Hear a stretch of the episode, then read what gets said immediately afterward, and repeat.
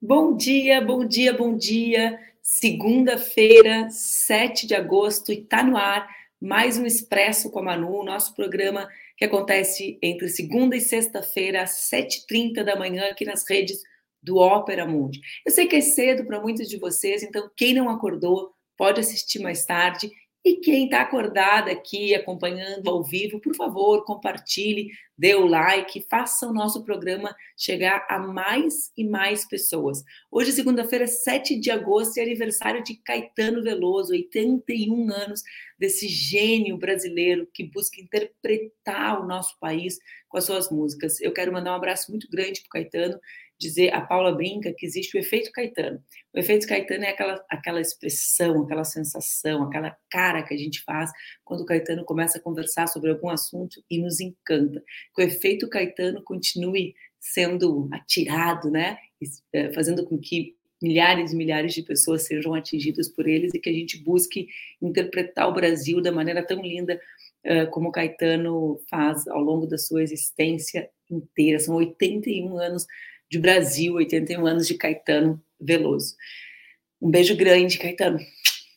Bom, o final de semana foi marcado por, um, uh, por uma manifestação absolutamente nefasta do governador de Minas Gerais, Romeu Zema.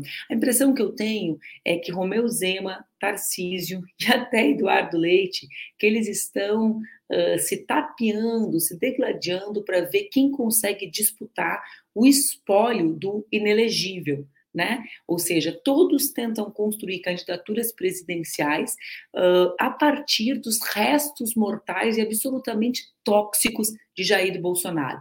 Por que, que eu falo isso? Zema, como vocês sabem, falou sobre o consórcio entre os estados do Sul e do Sudeste. Mas a expressão dele não foi uma expressão de, ora, vamos nos unir para conseguir fortalecer essa região. Ao contrário, foi, vamos nos unir porque aqui a vaca dá mais leite. Vamos nos unir em oposição ao norte e nordeste do país para lutar uh, para uh, que nós sigamos como os estados beneficiários uh, de mais recursos públicos. Né? Por que, que ele fala? Ele fala isso Uh, com uma expressão absolutamente preconceituosa. Ele diz, num dado momento, o, o, Brasil dá um tratamento bom para as vaquinhas que produzem pouco e deixa de lado as vaquinhas que estão produzindo muito. Aí vem o Eduardo Leite e concorda com essa manifestação. Depois fez um vídeo dizendo que não, que era a favor da união de todo mundo. Bom, primeiro, eu sou gaúcha, né, gente? Falo lá do sul do Brasil, do último estado, aquele que está mais distante, né? Como disse Humberto Gessinger numa, numa música, estamos longe demais das capitais, né? Estamos lá embaixo. Agora, é importante saber que a desigualdade regional entre sul, sudeste, norte e nordeste, ela não se deu por obra da natureza e nem pelo mérito exclusivo das populações locais. Ela se deu também pelo montante de investimento público dos governos ao longo de décadas no Sudeste e no Sul brasileiro. É por isso que o aporte de recursos de maneira desigual entre estados da federação tem um sentido de política pública de construção de equidade, ou seja, de dar um tratamento igual para regiões que foram historicamente tratadas de maneira diferente. Essa é a verdade. Bom, nesse bolo daqueles que disputam o espólio de Bolsonaro, ah, eu me mutei aqui, que isso? Vocês me ouviram? Nesse bolo de quem disputa o espólio de Bolsonaro está Tarcísio, com, uh, não distribuindo os seus uh, os livros didáticos para as crianças no estado de São Paulo. A gente teve um programa na quarta-feira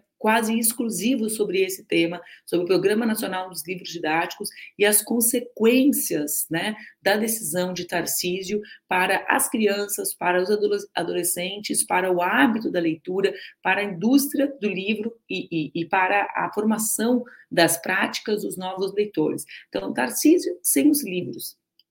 Zema com absoluta xenofobia com os estados do norte e nordeste brasileiro. Eduardo Leite com as escolas cívico-militares tentando embarcar no barquinho do Zema contra o norte e o nordeste. Acho que é bom a gente atentar que esses movimentos não são casuais, eles são a busca de uma de um reposicionamento uh, mais próximo de Jair Bolsonaro. Aliás, aqui nos Estados Unidos, vocês sabem que eu estou fazendo um período do meu doutorado aqui, um dos grandes assuntos é justamente o fato da última pesquisa ter dado empate técnico né, entre Trump e Joe Biden. Uh, existe algo, e eu estava ouvindo um podcast sobre isso do New York Times, que é muito similar ao Brasil, que é o fato de 43% das pessoas, as que dizem que votarão em Trump, eh, não simplesmente não constar para essas pessoas todas as recentes acusações contra Donald Trump. Ou seja, eh, o indiciamento, como vocês têm acompanhado, tudo isso a gente também já conversou aqui no Expresso sobre, mas nós, nós não conversamos sobre eleição norte-americana. Então, o indiciamento e todos os fatos relacionados a Trump, eles não contam para o eleitor republicano. E, e, e, acho que justo por isso, porque vai se mostrando que apesar da ineligibilidade, existe uma base consolidada de eleitores uh, do inelegível, dessas ideias absolutamente uh, nefastas que eles advogam, é, é, por esse espólio que a gente tem visto essas posições surgirem no último período, por mais estranhas que elas possam parecer, de estranhas, elas não têm nada. Elas são o puro interesse eleitoral uh, desses três pré-candidatos à presidência da República. Bom, no final de semana também aconteceu outro fato relevante, e eu quero parabenizar o meu amigo Guilherme Boulos, que uh, conseguiu uh, a partir das suas qualidades né, e do potencial eleitoral construído no último período, conseguiu que o Partido dos Trabalhadores, pela primeira vez na história, não tivesse candidatura própria na cidade de São Paulo, capital do estado de São Paulo. Bom, isso é fruto de um acordo político estabelecido no ano de 2022, durante as eleições presidenciais, quando o Boulos era candidato a governador, retirou sua candidatura em prol de Fernando Haddad e agora o PT retribui. Isso para mim é um gesto bastante importante, é raro ainda, né? Em 2020, em Porto Alegre, nós tivemos a primeira vez que o PT não teve candidato próprio, quando me apoiou a prefeita, e agora esse mesmo gesto se repete na cidade uh, de São Paulo, a cidade mais uh, populosa e mais relevante do país. Acho que é um bom gesto, um gesto de uma construção. Ainda espero que nós consigamos ter uma mesa nacional de construção de candidaturas nas prefeituras, porque uh, nas cidades é o espaço em que a política acontece, né? E as eleições municipais não serão fáceis, porque nós temos dificuldades bastante grandes de renovação do nosso campo político, de aceitação de novas lideranças políticas que surgem. Vejo exemplo de Porto Alegre, que o maior salto político, o saldo político que nós tivemos é a eleição da bancada antirracista, e nós ainda não temos um consenso sobre a participação dessa bancada na chapa majoritária. Né? Eu advogo que é impossível ter uma chapa que não reconheça a, a, a, o que a cidade expressa como mais importante. Então, uma mesa nacional de negociação que consiga extrapolar os partidos de esquerda, né, as duas federações, PT, PCdoB, PSOL e Rede, mas que consiga dialogar com o PSB, com o PDT, para que a gente tenha condições de ter mais força nas cidades para chegar a mais brasileiras e mais brasileiros e assim conseguir garantir políticas públicas que estabeleçam né, um bom, uma boa qualidade de vida para o povo trabalhador do nosso país. Bom, gente, essa, essas são as notícias ao vivo de hoje, né, nessa semana que começa agitada. Agora a gente vai assistir uma segurança, uma confusa, confusa. Uma entrevista com um querido amigo meu, Alberto Copiti, que é um dos maiores nomes especialistas na área de segurança pública, sobretudo naquilo que nós chamamos de segurança pública baseada em evidências, ou seja, na ideia de que não dá para improvisar nessa área, que é preciso recolher evidências, como já acontece no planeta inteiro, daquilo que dá e não dá certo, para partir daí municípios, estados e o governo federal implementarem políticas públicas. Eu, particularmente, acho que esse é o tema mais relevante da vida do povo trabalhador, a situação das áreas conflitadas, das regiões ocupadas uh, pelo narcotráfico, pelas milícias, é algo bastante expressivo no Brasil. Né? Mulheres e homens saem para trabalhar todos os dias, marcados por essa violência, pelo conflito, pela guerra às drogas, pela atuação, uh, muitas vezes, truculenta da polícia, e nós precisamos, na minha modesta interpretação, né? Eu estou hoje, né? Interpretação. Pessoal, o pessoal riu do mandar ao invés de mandar do. Mas vocês não sabem a dificuldade que eu tenho de conseguir pronunciar todas as palavras uh, certinho falando na velocidade que eu falo, galera. Não é fácil, não é fácil. Bom, O que eu quero, o que eu quero trazer é que uh, esse tema da segurança pública precisa ter mais relevância para aqueles e para aquelas que fazem política no Brasil. É preciso sair do, do, da era, do tempo do diagnóstico. Acho que nós temos diagnósticos já suficientes sobre a truculência da polícia, sobre o superencarceramento da população, sobre a maneira como a questão racial é decisiva para que determinados corpos sejam alvos da violência e outros não. É sobre como os territórios que têm maior violência são territórios que vivem as trabalhadoras e os trabalhadores. Agora é preciso que nós tenhamos uh, políticas que sejam capazes de enfrentar esses temas, como transformar o Brasil num grande, na grande nação que pode ser, uh, se realizar, né? Se nós, se nós não tivermos, né, uma, uma política de segurança pública baseada em evidências.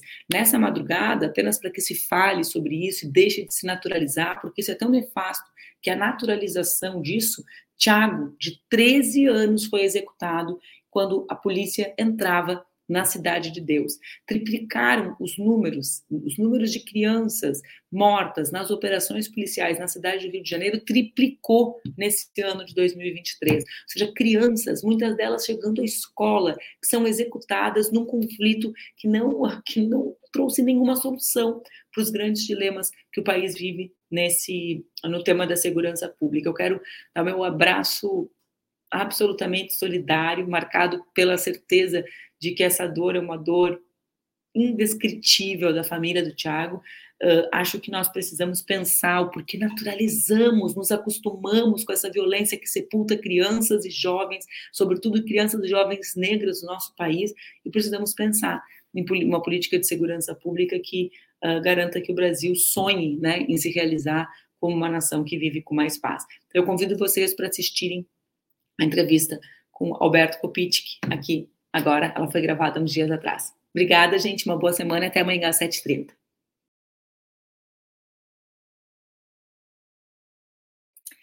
Ele é advogado, doutor em políticas públicas pela Universidade Federal do Rio Grande do Sul, mestre em ciências criminais pela PUC Gaúcha. É bacharel em direito e tem uma atuação acadêmica bastante persistente na busca da construção de uma agenda de segurança pública baseada em evidências.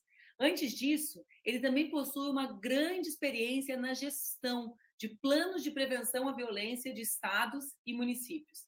Ele atuou como diretor do Departamento de Políticas, de Programas e Projetos da Secretaria Nacional de Segurança Pública, lá no Ministério da Justiça. Em Canoas, cidade da região metropolitana de Porto Alegre, foi secretário de Segurança Pública e Cidadania.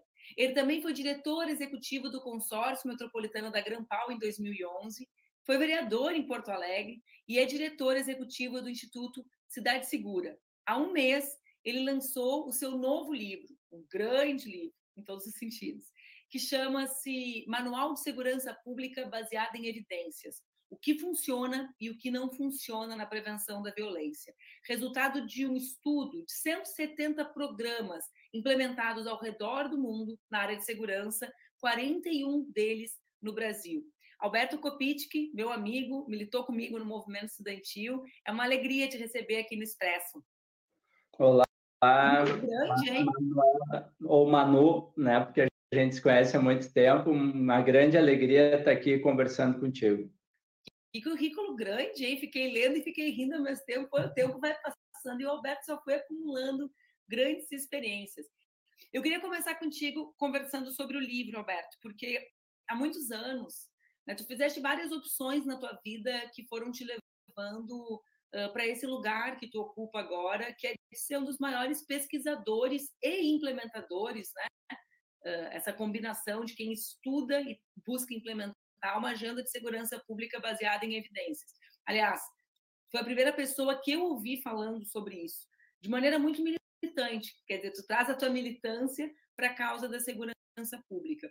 E aí tu passa sete anos escrevendo um livro. Quando eu falei grande em todos os sentidos, é porque o livro ele tem uma dimensão física volumosa, né, por esse por, por, por esse estudo, mas também um estudo pioneiro, inédito no Brasil, de avaliar as políticas públicas a partir da lógica da efetividade e não do apelo social ou político para que elas existam. Então, eu queria começar falando contigo sobre o livro, sobre a construção dele e sobre as razões pelas quais a gente precisa falar de segurança pública baseada em evidências. Porque eu acho que as pessoas sequer sabem direito o que, que é isso. É, é o, o, livro ele, ele é um, tem uma origem muito, né? Realmente, na minha experiência, né? Eu vou dizer assim, anterior, no, no quando eu uh, participei, né? Do governo federal, do, do primeiro uh, e do segundo governo Lula, e por um tempinho curto no, no início do governo Dilma, e também na minha experiência municipal em Canoas, né? Uh, eu chamo de a era pré-evidências, né? Quando eu fui conhecendo o assunto e fui percebendo que ele era um grande furo, né? um grande furo na democracia brasileira e que os setores democráticos, não só de esquerda, né? de que todo o campo democrático do Brasil tinha muito poucas respostas sobre como superar esse grande problema, né? esse gigantesco problema da, do país, que já, já matou um milhão e meio de pessoas, a maioria jovens, jovens negros de periferia, né? Mas é, é, mais, é o dobro da pandemia, claro, num espaço de tempo maior, né? Mas só para a gente ter a dimensão do volume. E é uma tragédia em todos os sentidos. Não vou nem me alongar aqui no problema, né?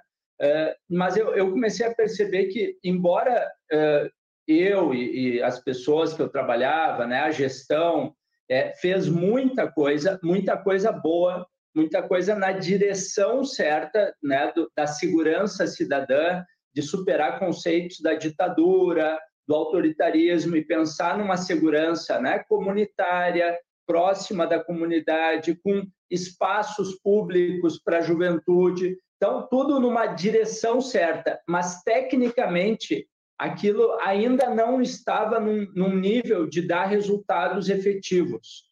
Então, eu, eu precisei ter muita autocrítica, e eu acho que isso é muito bom, né? É, quando a gente governa, a gente tem, tem que sempre cuidar para não se iludir de que o que a gente está fazendo é perfeito e maravilhoso, especialmente nessa, numa área dessas que resulta em, em mortes. Né? Então, eu fui analisando criticamente aquela experiência e fui conhecendo, né, muito por influência da minha irmã, que é da área da saúde, e, e fui mergulhando nesse campo de evidências. E aí acho que casou muito bem né, o, o humanismo com a ciência. Né? Eu acho que ainda não inventamos nada melhor né, do que essa dupla né, do, do humanismo e da ciência. E fui percebendo que, para nossa sorte, já fazem 50 anos que o mundo produz evidências sobre o que funciona para reduzir violência. Né? O, que tipo de evidência? O que, que a gente está falando? Igual a vacina. Né? O grupo controle recebe um programa na escola, o outro não recebe.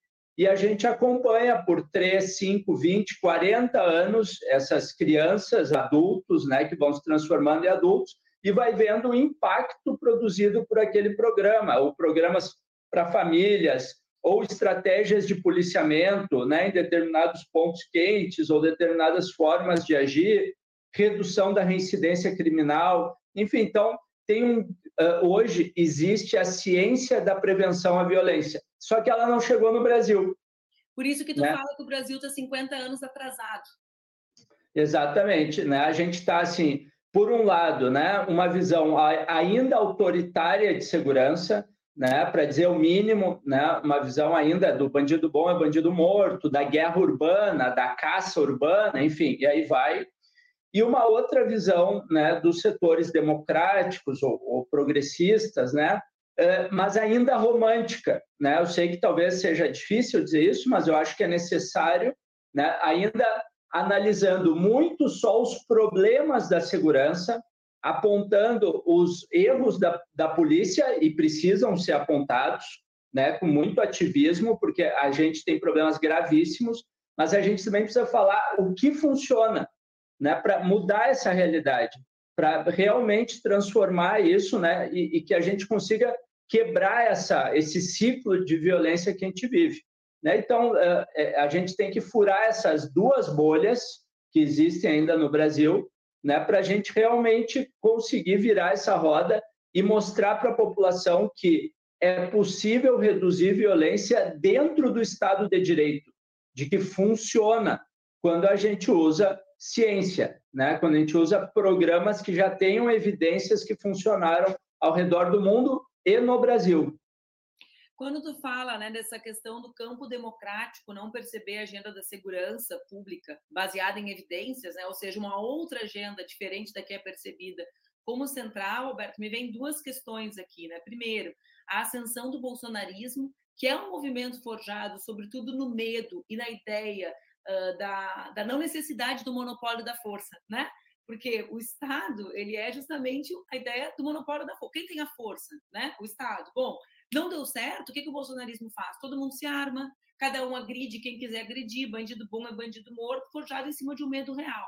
Mas me vem uma outra questão também, que é como é possível, Alberto, pensar qualquer projeto de Brasil sem enfrentar um maior problema cotidiano nos grandes centros urbanos do, e não só nos grandes centros urbanos, mas nas cidades brasileiras, que é a violência real. E aí, e eu queria, eu queria falar contigo sobre esses dois temas, vinculado com, com, uh, com o que tu viu dar certo com relação a um tema, que é a questão uh, da circulação de drogas e de armas ilegais dentro do país, ou seja, desse ambiente da ilegalidade, do tráfico, né? Dentro, o que, que a gente viu, ou qual caminho pode existir que aponte uma saída para pa países que têm uma situação similar à do Brasil, porque não são todos que têm essa situação, né?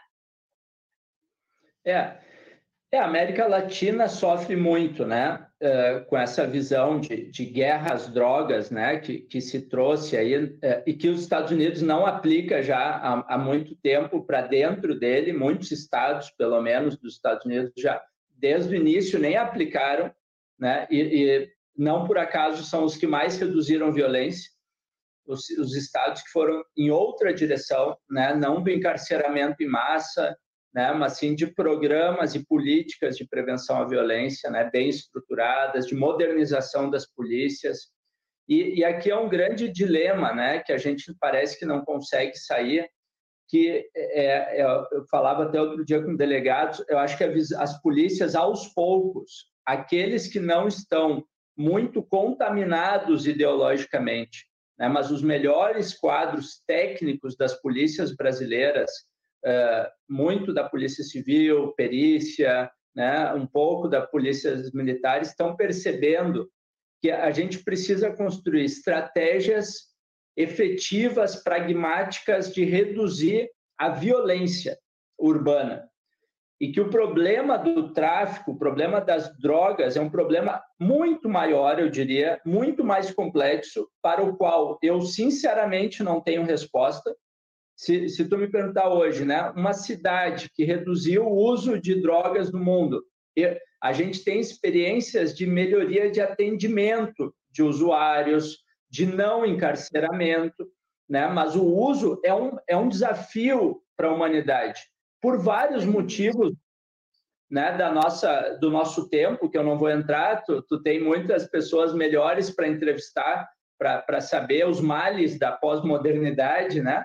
Mas eh, agora, reduzir violência, nós sabemos como fazer de maneira rápida, imediata, com estratégias bem formuladas, com muita inteligência policial, atuando nas cabeças das organizações e te dou um exemplo de uma cidade que fez isso, que é mal conhecida no Brasil, uma boa parte né, técnica da experiência, mas que é, por exemplo, Nova York. Né? E teve o grande problema né, da questão das abordagens massivas que foram feitas depois que a violência já tinha caído em Nova York. O que, foi feito bem no inicinho, nos 40 meses iniciais da experiência de Nova York? eles reuniram a polícia ostensiva e a, os investigadores, o que seriam as nossas duas polícias aqui, e fizeram uma, um grande esforço de inteligência contra os traficantes de armas de Nova York. Né? Então, é, a cidade tinha 3 mil homicídios e rapidamente começou a cair, é, foram mais de 30% nos primeiros dois anos, focando na queda da circulação de armas de fogo. Né? E outra, depois várias outras estratégias, né? E hoje, por exemplo, Nova York consome mais de 10 vezes uh, cocaína do que o Rio de Janeiro, por exemplo. Mas tem 100 homicídios por ano. Enquanto, né, uh, o que é algo inimaginável para nós, né? Isso Porto Alegre tem dois, um mês ou dois. Só para dar um exemplo, né? Nova York, com mais de 12 milhões de habitantes, tem 100 homicídios por ano. Mas o, o, o, o tráfico de drogas está lá, gigantesco, riquíssimo, bilionário, mas não tem violência. Então, a polícia conseguiu focar na violência, mandar um recado bem claro né, de que o homicídio, né, de que o uso de armas de fogo uh, era danoso. Né? Os grupos teriam perdas se fizessem esse uso com inteligência. Então, não com guerra urbana. Né? Você nunca viu um caveirão entrando né, nas cidades assim desenvolvidas. Ninguém, ninguém foi por esse caminho. Não há nenhuma experiência positiva de queda de violência através de militarização eh, da operacional. Eu não estou falando aqui da institucionalidade militar. Tem muitas polícias militares do mundo que se modernizaram, né? que, que passaram a usar estratégias modernas baseadas em evidência, não militares, né? mas urbanas, de polícia, de proteção, de inteligência, né? enquanto tem outras polícias civis no mundo que foram se militarizando. Nenhuma experiência né, de guerra urbana conseguiu reduzir índices de violência de forma sustentável no mundo. Então, o que tu está dizendo para é que, mesmo sem avançar para uma nova política de drogas, ou seja, efetivamente, por exemplo, a legalização, como várias, vários estados norte-americanos fizeram, né? Uh, mas mesmo sem isso, ou seja, no atual na legislação brasileira atual, embora eu advogue que nós tenhamos que mudá-la, né? Mas com a legislação brasileira atual, mesmo com ela, se a política não for a, a, a violência, né, a guerra, como é, como ficou com essa guerra, as drogas, é possível chegar a um resultado diferente do que a gente tem. É isso?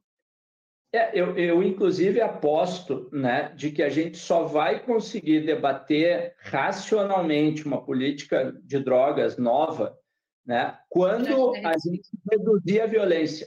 Porque uma sociedade com medo, ela, ela aceita qualquer maluquice, né? E qualquer loucura que você diga para a sociedade, olha, nós vamos distribuir fuzil para as pessoas porque o crime está muito alto, que é o que aconteceu no Brasil.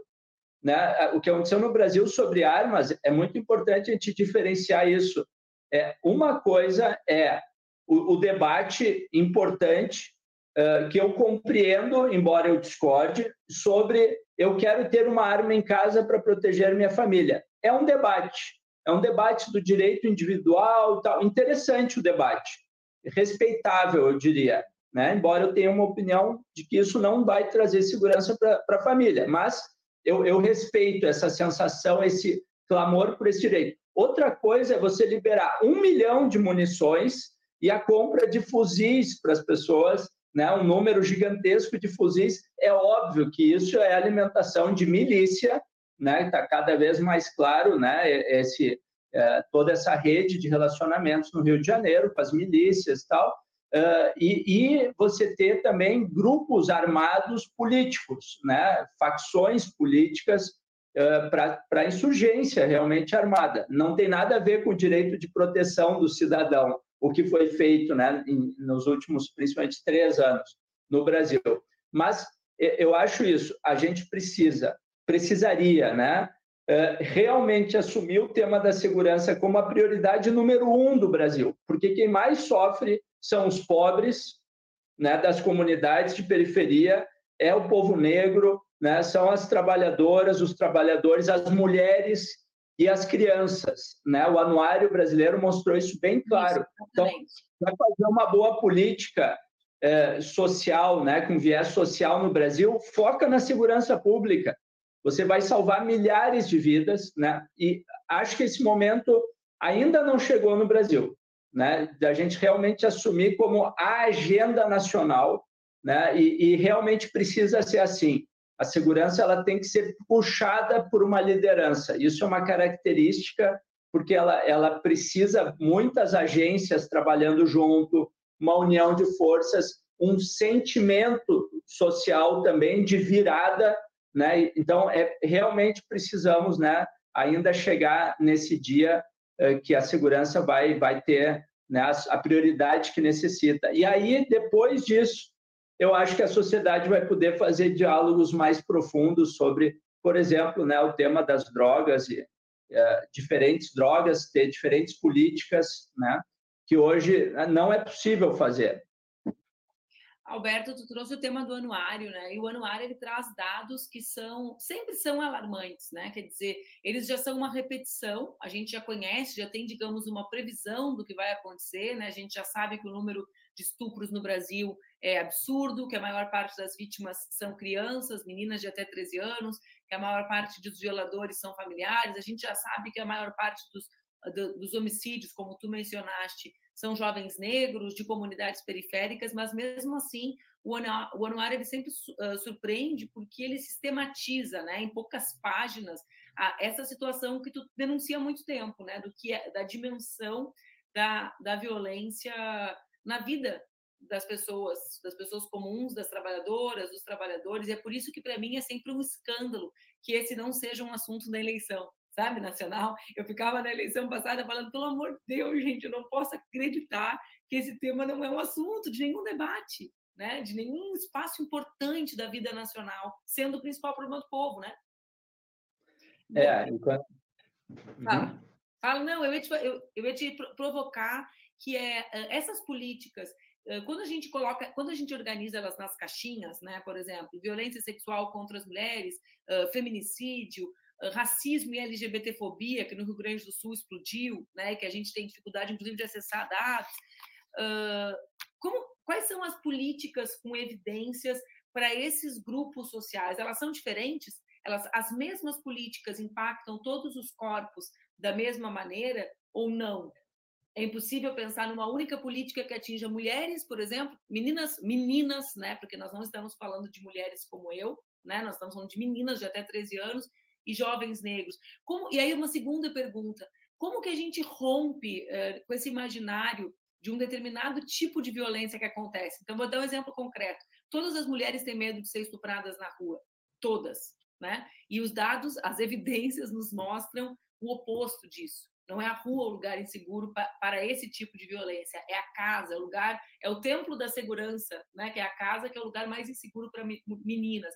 Então, são duas questões diferentes, eu sei, mas é possível uma política para todo mundo ou não? E como que a gente constrói, digamos, uma, um imaginário mais próximo da realidade sobre a segurança e a violência nas cidades? É, sobre as respostas, né? É, talvez na prevenção primária, que a gente chama, né? aquela que é feita de maneira universal em programas, principalmente nas escolas, a gente possa falar de uma única política de mudança comportamental, né? de, de convivência com a diversidade, antirracista, né? antimachismo, eh, na prevenção primária, através de programas, segundo as evidências hoje, de educação socioemocional. Né? Eh, nas séries iniciais, eh, não é exatamente falando desses problemas diretamente, explicitamente, que a gente vai ter os melhores resultados. É desenvolvendo habilidades das crianças terem empatia com o outro, com a outra né, pessoa, é, controlar os seus impulsos, se autoconhecer, ter regulação emocional. Né? São, são novas, entre aspas, novas habilidades que a gente conheceu muito é, a partir de programas de prevenção à violência, que isso foi sendo conhecido no mundo, né, que eles foram percebendo o que realmente diferenciava um bom projeto de outro, não era uh, questões cognitivas, ensinar matemática e português, é ensinar a regulação emocional, que você previne comportamentos de risco, que você muda o ambiente né, uh, escolar, a, a comunidade. Então, só que tem que ser programas baseados em evidência, isto é, já tenham passado por experimento, tem que ser programas longos, não é uma palestra, né? não é, é quatro, cinco aulinhas. Não adianta ter um programa da Secretaria de Mulheres, outro da Secretaria de Combate ao Racismo. Não, é um programa né, bem estruturado que a gente deveria no Brasil estar certificando esses, esses programas, né, bancando experimentos, como a gente fez na vacina. A gente bancou experimentos até descobrir o que funcionava. Então, é exatamente esse mesmo modelo que a gente precisava ter hoje, financiar somente programas que tenham essa é, evidência, essa prova, né? não programas que não funcionam, que a gente já sabe que não funcionam. Né? E nas séries finais, sim, a gente pode trabalhar programas mais específicos para esses temas mais diretamente, com cuidado redobrado, porque normalmente esses programas provocam efeito colateral, não só não melhoram, como podem piorar, piorar o uso de drogas, né, que é o caso do Proerd, por exemplo, que a gente conhece muito já, né, que infelizmente o resultado não é bom. Eu sei que os policiais que fazem eles são os policiais maravilhosos, são policiais que sorriem, que abraçam, que acreditam nas crianças, não é culpa dos policiais, mas é um exemplo de um programa que já foi testado e retestado Teve experimento no Brasil já com 5 mil crianças em São Paulo, pela Universidade Federal de São Paulo, com a Universidade, com a PM de São Paulo. Não deu resultado e na sétima série, quem já usava piorou o uso. Né? Então, assim, a gente precisa usar programas baseados em evidência. Né? Não cloroquina. Um, um, um parênteses sobre isso. Esses programas uh, eles têm impacto no, num dos principais temas atuais do medo do brasileiro, que é a violência no ambiente escolar, porque quando a gente vê o jovem que pratica violência, ele é o homicida suicida, né? Ele é a vítima do bullying que vai lá e se vinga daquela condição de não aceitação da sua particularidade, né, Alberto? Via de regra. Todo ambiente uh, violento e excludente, né, uh, que é o modelo da tolerância zero, né? vamos subir o muro da escola, a quatro metros, arame farpado, todo armado na porta, professor armado, se possível, e quem brigar em sala de aula com um coleguinha expulso, porque pode ser um, um assassino em série. Esse modelo é o criador de assassinos em série, né? Porque é essa criança que vai se silenciar, né? E que vai ser expulsa da escola e que não vai ser aceita em mais nenhuma escola e vai voltar. É isso é, é o resultado, né, de que se vive nos Estados Unidos hoje, combinando é, liberação de armas excessiva com toda essa cultura, né, maluca em sala de aula, né, de, de um de um pânico coletivo que é respondido cada vez com mais fechamento. O que a gente sabe, né, é que esses programas que melhoram o ambiente a comunicação não violenta, que tem que exercitar as pessoas a conviverem, as crianças a conviverem, e a escola tem que fazer isso. Né? Eu sei que tem uma discussão hoje, ah, isso tem que vir de casa. Não, é, teria que vir também. A gente pode falar de programas em casa que são mais complexos de serem implementados.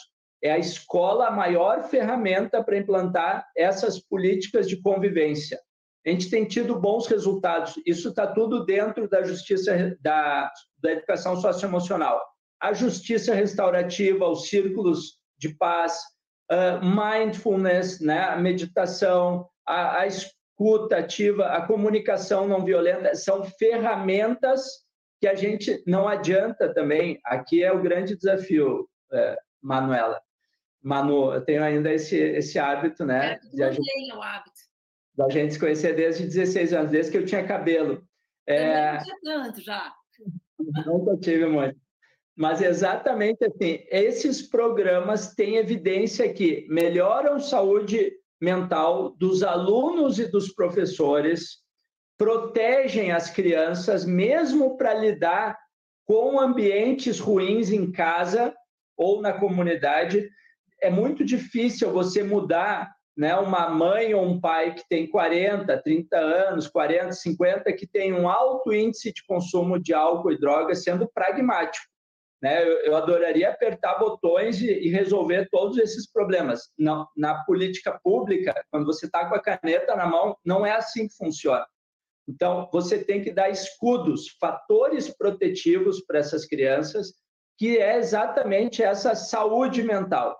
E isso reduz a formação né, de, de, de pessoas extremistas de, da propagação do discurso extremista, porque isso está muito conectado.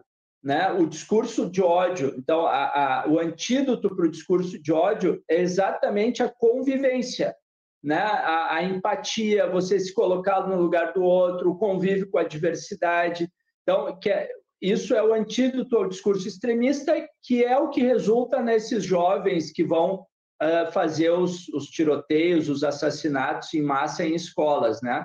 Então, é, realmente é um momento muito decisivo, né? não só para frear o discurso de ódio na política, isso sim, é claro, que, mas para ter bons programas nas escolas. E não adianta fazer isso respondendo, apagando incêndio, né? só liberando grana para comprar a candidatura. Né? Isso, infelizmente, não, não vai resolver nada. A gente precisa mudar a direção e a qualidade das políticas de prevenção no Brasil, que não existem. As cidades não têm uh, órgãos de prevenção à violência. Não tem uma coordenadoria, uma secretaria de prevenção, não tem nas secretarias de segurança. Né? Normalmente é um guarda ou dois que, que tentam fazer um programa escolar bacana, bonito, mas não é isso. As políticas elas são com manuais testados, né? Tudo isso que eu comentei, né? Então a gente realmente tem que avançar muito na qualidade desses programas. E, e desculpa agora só me alongar. Não. E aí para responder ao, ao, tema da violência contra a mulher e ao racismo, né? Já no nível secundário e terciário, aí são programas diferentes, né? E eu acho que no Brasil a gente também não tem um programa uma política nacional de, de prevenção da violência contra a mulher. A patrulha, a, a Lei Maria da Penha foi muito importante, foi um marco histórico incrível, uma conquista, mas não dá para achar que ela em si é toda a política nacional de prevenção à violência contra as mulheres. E o que diz a evidência, né, para só orientar um pouco, daria pra, gente teria que falar bastante sobre isso. Eu estou com uma companhia aqui. Exatamente, eu comecei a ver um rabo. Falei, que coisa estranha aquilo se mexendo, parece um gambá, eu, o rabo do eu, segurei, eu segurei ela na minha frente, ela veio aqui por trás. Ficou parecendo um gambazinho atrás. A gente, a gente tem evidências de que 5% dos agressores são responsáveis por mais de 80%, 90% das agressões graves contra a mulher. Então, a gente precisa ter um foco integrado, tanto de polícia quanto de uh, proteção empoderamento dessas vítimas, né, que, que é um número pequeno, que sofre um volume de agressões enorme e, e grave, né, reiteradamente por anos. Né? Então, a gente hoje não, a gente vai tratando o caso de ontem, né? o caso que saiu no jornal de ontem, a mulher que chega uh, desesperada na porta do centro de referência. Né? Então, a gente, a gente precisaria ter um conjunto de dados para entender os níveis diferentes de gravidade, né? e aí ter uma integração muito forte nessa mulher que sofre um grande volume, outros tipos de políticas né, no outro nível. Enfim, então, tem, tem um conjunto de respostas que no livro eu analisei, é, eu acho que é uma das melhores sínteses já feitas até aí, até pelo mundo, né, de programas de prevenção à violência contra a mulher, que eu deixo o um convite, aí depois a gente faz um programa só sobre isso. É, Mas não... isso, né? A gente vai conversar, é a prova do vazio do debate sobre segurança. A gente não, não falou sobre milícia e território, né? ou seja, devolução do território para o povo, né? para o Estado brasileiro, que é um dos temas centrais, não só de estados como o Rio de Janeiro, que tem mais de 50% da cidade do Rio de território ocupado pela milícia, mas hoje de vários territórios, de várias comunidades, né? não necessariamente a milícia, mas o tráfico. A gente não aprofundou o tema da violência contra a mulher, violência contra a criança, que, que também saíram dados bem alarmantes. Então é para ver, é para ver o, o imenso vazio do debate público sobre as soluções. Eu concordo contigo. A gente avançou muito nos últimos anos num debate sobre os problemas que nós temos. E acho que nós identificamos problemas uh, corretamente, né, Alberto? Então, uh, o, o, a superpopulação penitenciária, né, o punitivismo, os presos sem julgamento, a questão racial como central para que essas políticas não sejam desenvolvidas também, quem são os corpos que morrem, né? O racismo é estrutural para que as evidências não sejam exigidas, né, Alberto? Porque se fosse um milhão de brancos que tivesse morrido, o Brasil já tinha essa agenda central, né? A gente, então, mas mesmo assim isso ainda não faz parte da agenda pública. Então, enfim, eu, eu queria convidar vocês, põe o Alberto de novo aqui para mim, Luísa. Eu fico nervosa quando a pessoa fica menor que eu. eu não consigo lidar com isso, Alberto. Tem que, tem que levar para sessão de terapia. Mas eu queria convidar todo mundo para acessar né, o conteúdo do livro que o Alberto produziu depois de sete anos de pesquisa. Compartilha de novo aqui com a gente, Lulu. Eu sei que teve alguns lançamentos agora, né, Alberto? Como que tá? O livro ele ele ele está distribuído em todas as livrarias. Ele é ele está distribuído mais focadamente, né? Porque ele é super especializado, né? Ele está online, né? Só a venda online, não tem livrarias. Ah, que bom. É, Todo mundo né, tá acessado aí.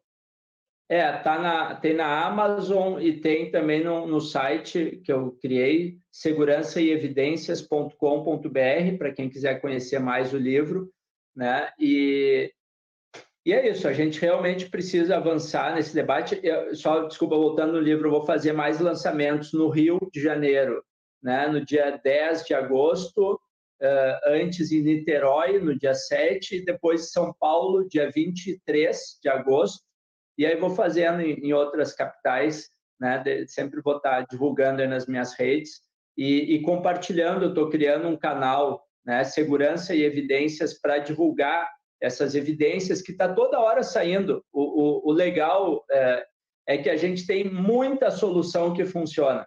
É desconhecida no Brasil, mas quando a gente começa a mergulhar, né, tem muita coisa legal e eu quero divulgar, eu quero fazer divulgação científica, né, que é o termo né, que a gente usa, para que os profissionais, os policiais conheçam, os agentes políticos do judiciário. Né? A gente precisa realmente furar essas bolhas e avançar o debate da segurança. Eu diria até, sem medo de errar, né? desideologizar né, o debate da segurança. Isso não quer dizer que a gente não tem que discutir né, as causas, o que, que tem por trás disso. Claro que sim, sempre, toda ação é política, mas a gente tem técnicas que funcionam, né, e é isso que precisa ser conhecido no, no Brasil. Né? Então, vamos sair ainda da Idade Média, né, que a gente vive, vamos tentar entrar ainda numa era né, da ciência e torcendo né, para que realmente os setores democráticos, não só de esquerda, não só progressistas, né, mas que se faça realmente os tais pactos né, uh, nacionais para a gente uh, realmente excluir da história essas loucuras que a gente vê hoje de discursos falados por youtubers que matam, que torturam, como se isso fosse polícia, como se isso fosse segurança pública. Não é. Não é isso que é segurança pública. Isso só mata policial, só deixa policial doente, né? Uh, então, vamos avançando aos pouquinhos aí nessa agenda tão importante. Sabe que uma das coisas que a gente está tentando fazer, um dos projetos que a gente está construindo no Instituto, e se fosse você, é justamente de cursos para que as pessoas possam fazer divulgação científica nas redes sociais, Alberto. Porque fazer com que a produção do conhecimento chegue a mais pessoas é um dos caminhos para enfrentar o discurso de ódio e negacionismo, né? Porque o nosso conhecimento ele é muito em si mesmado. Então a gente produz para fazer o livro, para a biblioteca. O nosso objetivo é essa parte super importante. Mas como que a gente tira do livro e faz com que chegue a mais pessoas? Eu fico super feliz que tu esteja conectado com isso também. Foi o que mais me surpreendeu, ver. Eu estou há três semanas numa universidade aqui nos Estados Unidos, né? fazendo essa parte do meu doutorado. E o que mais me surpreendeu, sabe o que foi? Eu entrei na livraria, na biblioteca, que óbvio que ela, ela é surpreendente em todos os sentidos, né? Mas tem um andar inteiro de multimídia de estúdio, de câmera, para quê? Não para a galera do jornalismo, para a galera da engenharia, para a galera do direito, para a galera da saúde, produzir conteúdo e divulgar os seus. Então, assim, é um pouco, um pouco o que a gente também tem que fazer, né, Alberto? Quem tem compromisso com a transformação, não com a ciência, né, que não, que não transforma, também tem que fazer. Então, obrigada por mais isso. mais essa, mais essa batalha que está topando. É fundamental, né? O, o Carl Sagan, né, dizia que que mesmo nos Estados Unidos, né, que é a sociedade mais avançada tecnologicamente, hoje já não tanto, né, já tem outras, mas nos anos 80 ali, ele escreveu um texto fantástico dizendo que não mais que 1% da sociedade era alfabetizada cientificamente, né? sabia identificar o que é o método científico quando lê uma notícia, quando recebe, né, hoje no WhatsApp, né? Então, se a gente não faz uma alfabetização científica, que não é dizer a verdade, é, é aprender sobre os métodos científicos para a gente entender o que funciona, o que não funciona, né? para não cair em maluquices. Tanto a direita quanto a esquerda também é um assunto importante para a esquerda. Não é só ser de esquerda que, nos, que dá para as pessoas né, um, um véu de, de que estão imunes ao negacionismo, né? É, claro que na vacina, sim, a gente acho que foi um debate que se, foi muito importante, mas na prevenção à violência, por exemplo, de vez em quando a gente cai né, em algumas coisas ainda simplistas, erradas, dificuldade de conversar. Ah, isso é coisa de americano, não nos interessa aqui.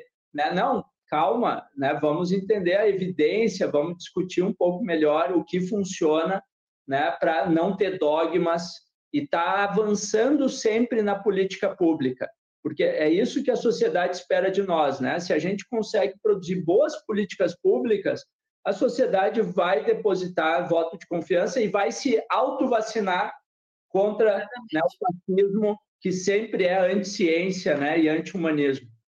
Que bom, uma alegria muito grande conversar contigo, viu, Alberto? Parabéns pelo livro. A gente divulgou o site aqui e depois, quando tu tiver as agendas de lançamento, vai nos avisando que a gente coloca aqui nas redes também. Obrigada. Combinado. Obrigado e te encontro no lançamento que eu vou fazer aí em Washington. Exatamente, eu ia dizer isso. Eu falei, como ele não falou do lançamento americano, não vou ser eu que vou dar o spoiler, né? Vai que é segredo. Mas a gente se encontra. Eu esqueci, né? Isso. O lançamento vai acontecer aqui, vai ser uma alegria. Um beijo bem grande, obrigada. Obrigado, Manu. Um abração. Tudo de bom. Esse foi o Alberto Kopitschki nessa entrevista sobre segurança baseada em evidências. Isso é um pouco o esforço que a gente está fazendo também para ouvir pessoas que apontem caminhos para os dilemas que o Brasil vive. Nós vencemos o bolsonarismo eleitoralmente, lutamos para derrotar ainda socialmente, essas forças são atrasadas, e acho que é o nosso compromisso acumular em todos os espaços disponíveis para que a gente possa ter uma agenda que seja comprometida efetivamente com o desenvolvimento do país. É isso. Como você sabe, de segunda a sexta, sete e meia, tem Expresso com a Manu. Até mais. Oh.